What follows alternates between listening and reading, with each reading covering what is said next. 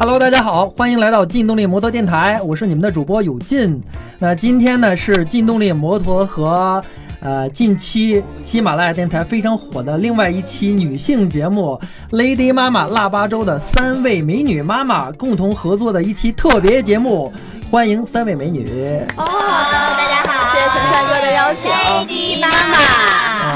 啊，他们三位呢都是我们汽车媒体圈非常知名的三位女记者啊。啊，童华，你好。Hello，陈帅哥，童华呢是我们以前我们节目当中多次出现的那个嘉宾方锵锵的领导就是被剪掉的那个。啊，还有林林，林林呢是即将去南美旅行的骑摩托车旅行的林林，大家好，还有九零后女生卢晓云。大家好，我只是喜欢摩托车的小白。那我们这个这几个 Lady 妈妈里头呢，也有几个这个就是对摩托车特别特别特别感兴趣的人，比如说我身边的林林，嗯，我就是被陈主席拉下水的。这是我心目当中的女神偶像，啊，女神偶像，你是说林林吗？哦，我还以为你在说。以及你，还有你，还有你。而且玲玲呢，就是被陈陈帅哥拉下水之后，然后结果呢，他就开始了今年的要穿越巴西的摩托车之旅。所以呢，我们就想就是呃聊一聊这个玲玲这个如何成为一个女摩托车手，包括陈帅哥也会给我们带来一些这个关于女性到底应该怎么骑车的这些知识。尤其是对于那些喜欢摩托车，但是呢，呃，心已远，身未动，像我这样的人，对吧？像那个女生卢晓云这种，就自行车还不会骑的这种。大家为什么会就是对这个摩托车特别特别感兴趣呢？其实我是想从就是陈老师啊，先问陈老师一个话题，就是你怎么看待女性骑摩托车这件事儿？其实这个我觉得今天啊，可以当做我们那个 Lady 妈妈跟我们劲动力摩托的一期特别节目。我觉得其实你们三位呢，呃，为什么要做这一期节目？我觉得很重要的一点就是你们三个人，我我刚才想了想，童华是有摩托车驾照的，对对对，然后我们我们我们劲动力摩托的那个我们的听友们，然后一定记得我们在节目，我们有其中的三期节目当中的方锵锵，方老师，然后我们的资深的那个我们劲动力摩托的这个嘉宾，实际上呢，就是我曾经也在节目当中说过的这种二姐，但是被后期剪掉了，就是今天的童华老师。我被剪掉了，我都不知道哎。呃，桐华老师呢，就是方锵锵的领导。那个家的领导，哎家里家外的哎，领导。暴露了。那个锵锵在骑摩托车，其实桐华呢一直在支持他，不仅仅是支持他骑摩托，童华也学了摩托车的驾照我还给。他买摩托。人家也礼尚往来过了，好吗哎？是是是，嗯，那个林林呢是在骑摩托，跟我一起参加摩托培培训，马上呢要去这个南美洲骑行。我觉得也是，作为女孩子来讲呢，就是你们有这样的胆量，生活当中有这样的这种希望，我觉得就是这样的一种激情呢，不仅仅是在男生当中，是在男人里面。其实对于女人来讲，有对于大部分女人可觉得这件事情与自己没有关系，这都是男人做的事情。其实我觉得，如果是女人去做，我觉得尤其是无论是在街上是一道亮丽的风景，还是这件事情本身来讲，我觉得都特别美好的一件事。总之就是陈老师就默默的无视了我。陈帅哥一直在强调，我们需要要有本儿，这是第一个必须要注意的。那那个，其实我我我我补充一下，呃，九零后有卢晓云老师的那个 微信，他的微信的头像已经有很很多年了，都是一个摩托车的头像。还是不管台哈雷，不管他骑了没有，他会不会骑自行车，但他心向往之。是是心里有一个这样的梦想。对对对，啊，对，你的梦想会实现的。一开始真是这个陈帅哥啊，天天在这个朋友圈里发这个骑摩托车怎么样怎么样，种然后对，弄得大家心潮澎湃的。然后我当时想，哎，我得去学一本儿，然后我就报名了。然后报完名之后，可能因为有俩仨月特别忙吧，就没有去上那个课。又过俩仨月，发现耶，怀孕了。后来就是这个报名，就是参加驾校那个考试和培训的那个章程上面明确写写着，嗯就是你嗯怀孕是不能去骑的，所以这个事儿就搁置了。嗯嗯，我懂。哦，原来是这样呀！嗯我是我的这个学摩托车的这个历程就更更那个什么了。如果就是大家就熟悉我的人都知道，我这个起家其实从一个头盔开始的。但是呢，就是我我就戴着头盔，就是拍过各种各样的照片。然后，因此就是我们公司有一个小女孩，她是这样跟我说的：有一天，她突然发现那会儿我还不会骑摩托车，她惊讶了半天，她说：“啊，原来你怎么不会骑摩托车呢？”我说：“啊，是啊，我是摆拍嘛，哈，我就喜欢这种摆 pose 的感觉。”她说：“是因为我特别崇拜你，然后我说我一定要像童华这样要学一个摩托车，然后他特别 happy 的去学了一个摩托车本儿，然后结果他看见了偶像的时候，才发现啊，偶像原来没有不会骑摩托车对。我也我也有被这童华欺骗了的嫌疑。对我也是很长一段时间看着童华戴着头盔，呃，弹吉他、炒菜，然后各种各样的 pose。我还说，你看童华都能骑，我也能骑。后来等我拿到本儿当才知道，时那个我们我们玩那个，就是你在朋友圈当中说什么不会什么不会，不会不会炒菜的厨子不是好编辑，不是好摩托车手。嗯 对嗯，对。然后后来我都学完了本儿了，我说嗯童话，咱们骑车去吧。然后他说我还没有。不是你看我们在那个金动力摩托的这个啊，我往期的节目当中，多这种，然后有很多的女性嘉宾参与我这个节目，嗯，她们不仅仅是参与，你像琳琳一样要走出去了，但是像我那之前的一些嘉宾，他们就早就走出去了。的，嗯，他们去去美国，去西藏，然后一个人骑行。对一个人那他他他只是一个人，你知道吗？去对我很荒无佩服，人烟的地就那个女方。孩，对一个人骑车去西藏，对，是就那个劳拉对？吗？呃，劳拉不是，还有一个还有另外个九一个九零一个九零后的一个小女孩，小孩就跟我们一样大的那个小女孩。九儿现在又在去西藏骑行的路上又去了。实际上是这样的，我觉得无论是骑行在路上也好，还是这个心中向往也好，还是即将要学本儿，还是觉得这件事情本身很美好，自己未必一定要去做。但是我觉得这样生活当中，就是摩托车这件事儿，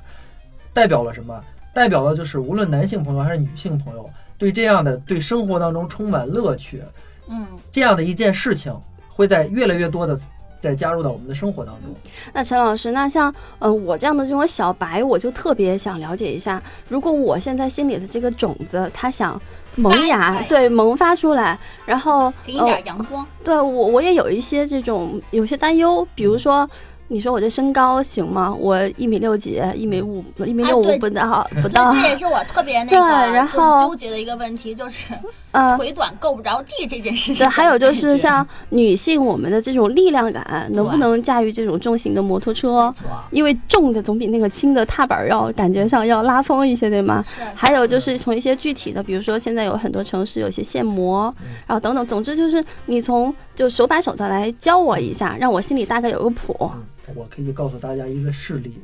就是八十年代，美国有一个老太太，那个老太太叫南希，她在八十几岁的时候，那个时候她应该是已经你想八十几岁了，一个老太太，她骑着本田的金翼重型摩托车，嗯，那个那台我知就是世界上，几乎最大的量产摩托车了。那嗯，台车有有七百斤哦，七百斤，就说最最大，没有再比那个摩托车更大的量产摩托车了。八十多岁一个老太太，那个老太太好像只有一米五左右，啊你，想她有多矮？然后一个那么大的一个年龄，一个老太太，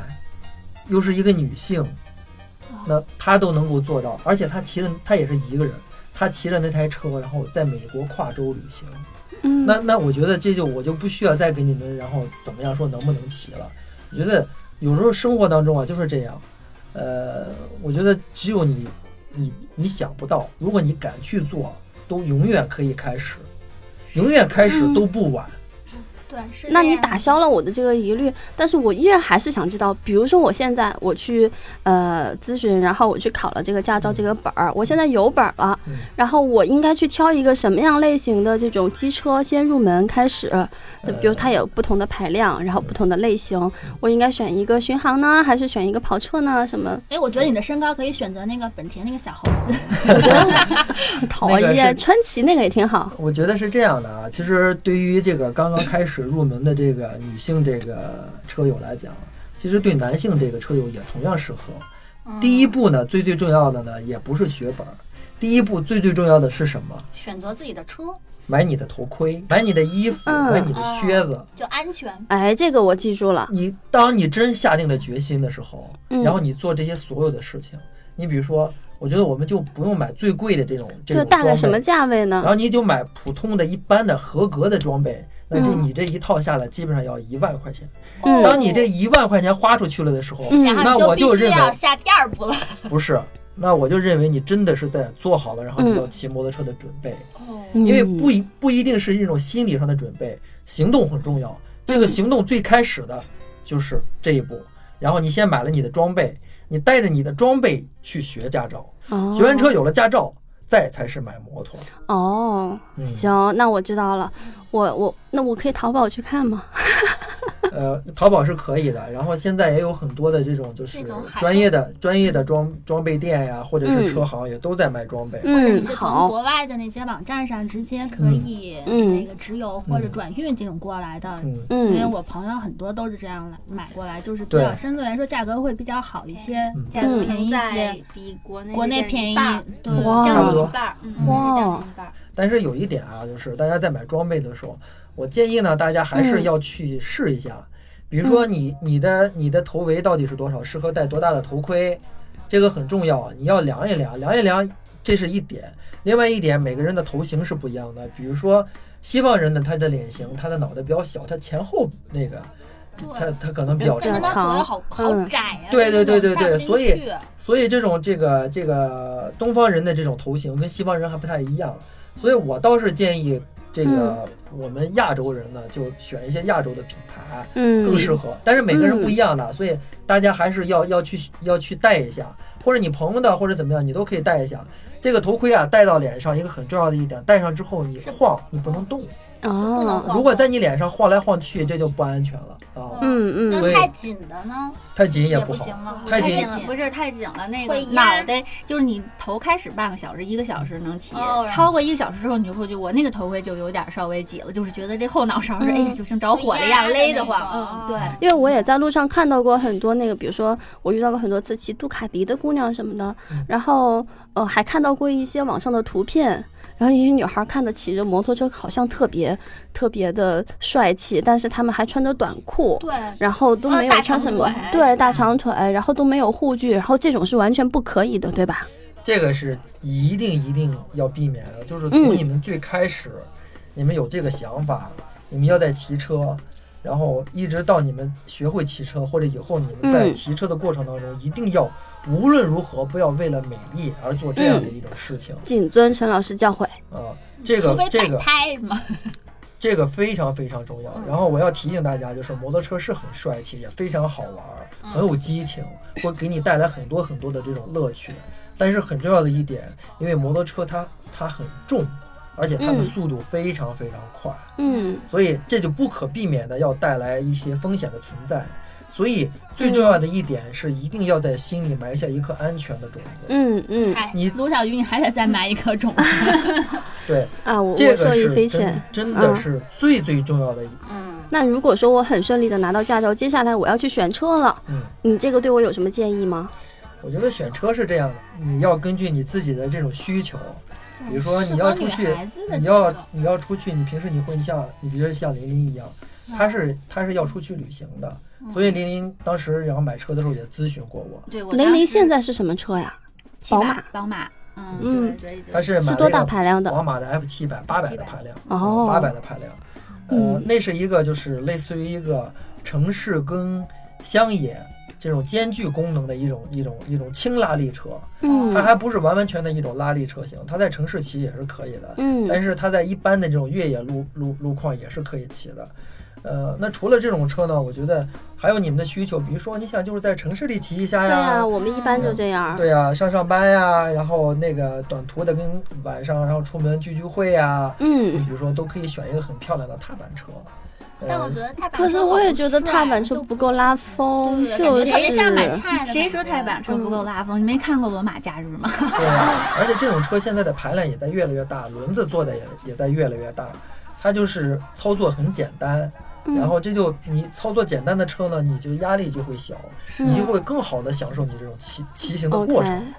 不过，就我有一个骑踏板的经历啊，就是啊。是因为我第一天去提那个宝马那个车的时候，我呢心里有点嘀咕，就我没开过嘛，我就找了一个朋友跟我一起去提，然后他就让我骑着他的那个踏板，他骑着我那个宝马，然后我们他还上了五环，你知道吗？啊还在主路上然，后他就很从容的开走了。嗯。然后我觉得我那个车开到六十，在五环上，然后尤其你知道上一到上桥的时候，嗯。五环就没有那个边上的紧急的那个就是避让的线了，就等于你在主路上开，嗯然后后边就有大卡车，你就从镜子里看到 大卡车在后边压上来，然后你车还开不快，因 为你对你开的太快，你开到六十以后，你就觉得这车头根本就没有着地，你知道吗？就是你感觉其实挺不好的。也就是说，它可能更适合在城市内、市区的这种道路上有一个简单的一个代步的一个功能。对我其实可能这样理解吗还是觉得，比如说就是嗯，去的不是特别远，然后在城里，然后天气还比较好的时候，是吧然后？穿的卖什么的，对吗？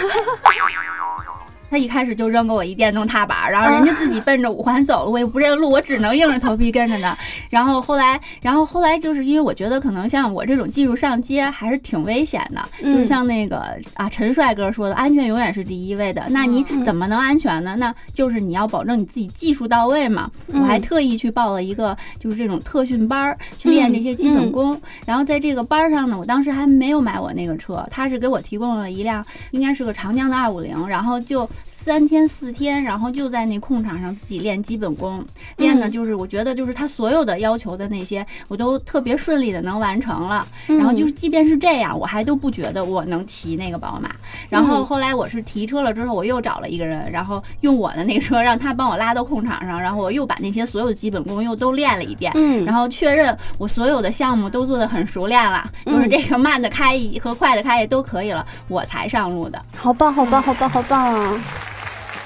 我想问一下陈帅哥，就是你刚才说，你就甭管够不着地，就那个八十岁老太太，她都能一米五的身材，她都能骑那么大的一车。但是我真的心里没底儿，就是万一我真够不着地，我真嗯就是比如说停在那个马路中间的时候，比如等红绿灯，那我怎么办呀？那个很重要的一点是这样的，就是其实你们女生呢，然后有很多这种比男生骑车还有利的条件，就是你们在骑车的时候，比如说你们在学车的过程当中，有很多的护花使者愿意教你们呀，愿意陪你们练呀。所以在你们上路的过程当中，我觉得就是你们有机会一定要多骑车，然后多多练一下，这个很重要。你提到的一点，就是这个心里对这个车有有有有恐惧感，嗯，是啊在路上害怕，这个是不可避免的。但是你像林林，当你不得不面对的时候，不仅仅是骑车，面对别的事情也是这样。那你就你该面对面对，其实没有那么可怕。然后像这样的一个车，你们完全是有能力可以控制它，可以驾驭它。就感觉我支不住它，就不是，其实我想还有一点，就是我后来为什么觉得我能骑呢？就真的跟我去参加那个基础培训，就是我去认认真真去练过那些基础的动作有关系。嗯就我知道我能做，就是我如果不能做，是因为我害怕了，不是因为我做不了。然后我有 这种想法，我才能就是就走呗。我反正可能就是开的慢一点儿，但是最起码不会出大问题。我看过零零的，就是有一个照片特别帅，就是在一边呃，好像是车摔了，还车倒了，然后你把那个车给扶起来了。那张照片不是我，那张照片，那张照片是 是跟我一起这次骑车去的那个姐姐，但是嗯就是那个照片啊，嗯她后来我也问过她，她说倒了没扶起来。啊，那那我就想问一下陈老师或者玲玲啊，就是这个女性我们先天在力量感上其实是不如男性的，那这会影响我们在控制机车的这些各个技能方面会不会有影响或者是打折？嗯因为我看过你之前那个劳拉，对吧？那个年轻女孩儿嗯，她看上去也不是一个特别壮的那种姑娘，但是她的对她她就一直好像也是开重型的摩托车，嗯，这个有有直接的关系吗？呃必然关系吗我觉？得这里面肯定有一些是技巧性质的，需要通过你们后后期的练习就可以做到。包括这种像宝马的这种水鸟，就是即便是你们这种瘦弱的这种身材、这种力量，是也是可以浮起来的。这个这个里面是有技术的啊，就跟那个杠杆原理一样。那这个球很大，但是总有一你给你一个支点、一个方法，你可以撬动它。所以这个是需要你们后天，然后通过这种后天的这种练习，别人的这个讲教你，然后你可以做到的。呃，说到这个力量感，我觉得就是本身骑摩托车呢，就是确实是需要需要体力，需要一定的体力。所以，所以这这也是这种运动为什么现在就是越来大家喜欢的人越来越多啊。本身这种事情就是就是一种户外运动嘛，那就要求你在你的体力、耐力这方面有一定的这种这种基础，你要做好一些最基础的一些一些训练，这样你在骑的骑的累了的时候，你的精力才够集中，对吧？所以，呃，确实骑摩托车需要你有一个好的身体啊，需要你们平时啊，然后要要注意锻炼，那这样你才可以很好的控制你的摩托车。嗯，知道现在我为什么没事儿就去跑步举铁了。对呀、没事儿游三千米。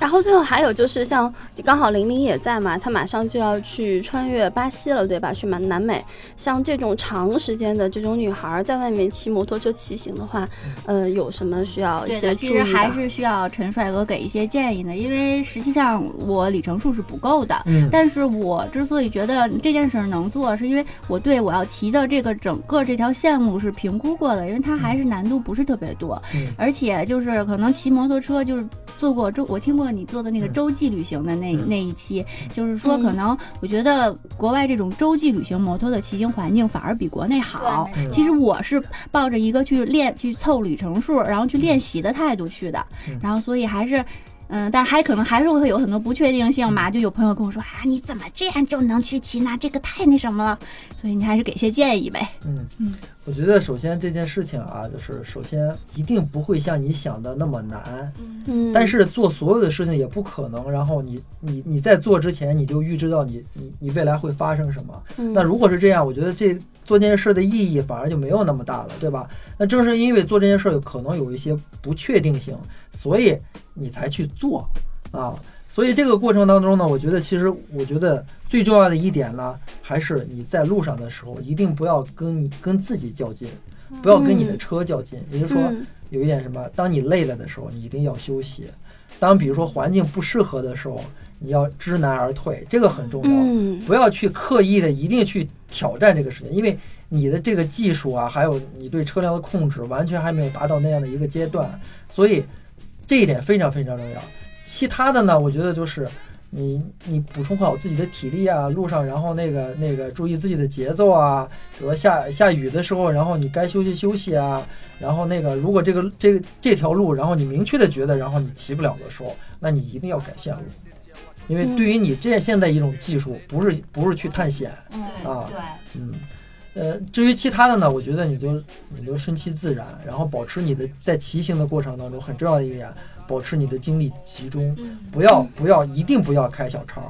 这个是这个是很致命的。比如说你的眼睛，我们多次提到了，你的眼睛看到哪儿，你的车就去向哪儿。这如跟开汽车也是一样的。都教过的，但是但是汽车是有的时候你嗯，因为它是四个轮子，当你反应过来的时候，还能来得及修正。当你反应过来的时候，你是有你有可能是有条件来修正的，因为汽车总是趴在那儿，对吧？嗯，但是你摩托车，当你在修正的时候，那个有时候你你心里一胆怯，然后你车很自然的有可能就就摔倒了。所以，对于你最重要的一点，我觉得就是说保持体力，然后让你的精力集中，不要不要，因为你是在不是骑一天，你可能要骑十几天啊。所以当你累了的时候，一定要停下来休息，补充体力，吃东西，然后喝水，这个很重要。你们现在这期节目是作为女性骑车，但是很重要的一点，有些这个 lady 妈妈们，然后自己不骑车，但是是你的你的丈夫在骑车，嗯，对吧？你的男友在骑车，这都有可能。那那很多女人有的时候是不太支持男人的，但是他们他们你看桐华就刚好相反嗯，啊，就是他啊不但无知者无畏，啊，但是我觉得有一点就是喜欢这个摩托车的男人啊，往往对待这个摩托车这件事情就变成了一个孩子，一个小男孩儿，所以他对这种这种东西的这种狂热啊，我我觉得很多人是没有骑过车的人是不理解的。所以从这个角度来讲呢，像你们三个就做得很聪明，你们不是说是去去拒绝他、去阻止他、去禁止他，而是陪着他一起。那这个过程当中呢，我觉得就是对于他来讲，他你像方天丹一样，他可能会暗暗的心里会默默的有一种感动。同时呢，我觉得有这样的一种支持，反而他骑车的时候是更安全的。对他也是属于骑的比较慢的那种。啊，没有一般陈帅哥把他甩甩得远远的十几公里之外这了这这句话我来跟女同胞们说，就是原来我也不是很赞同骑车，觉得说郑大夫啊，对吧？郑大夫的这个老公他骑车骑得非常的好，然后然后这个，但是我也我我们原来在朋友圈老批评他说，你看你看你都有孩子，这话还是我说的啊，你都有小孩儿，你还骑车，你摔了，然后这个怎么怎么着，然后呢，当然后来我这个练车的时候，人家还是很大度的给予了很多指导，然后后来我自己骑了以后，发现真好玩。那我们今天聊了这么多关于摩托车、关于女性如何骑摩托车的这些呃，不管是经验呀、经历呀，还有各种的这种知识啊，我们特别感谢我们的陈帅哥来嗯再次感谢如果大家真的喜欢摩托车的话，对摩托车有兴趣，大家也可以下载劲动力摩托。没错，对，去你们的 Apple Store 里边下载劲动力摩托，那里面有很多摩托车的资讯、摩托车的电台、摩托车的视频，包括我已经的骑行的知识。嗯，这个很重要。想要陈老师签名电话的，请后台留言。好，那就这样，大家再见，再见，拜拜大家再见。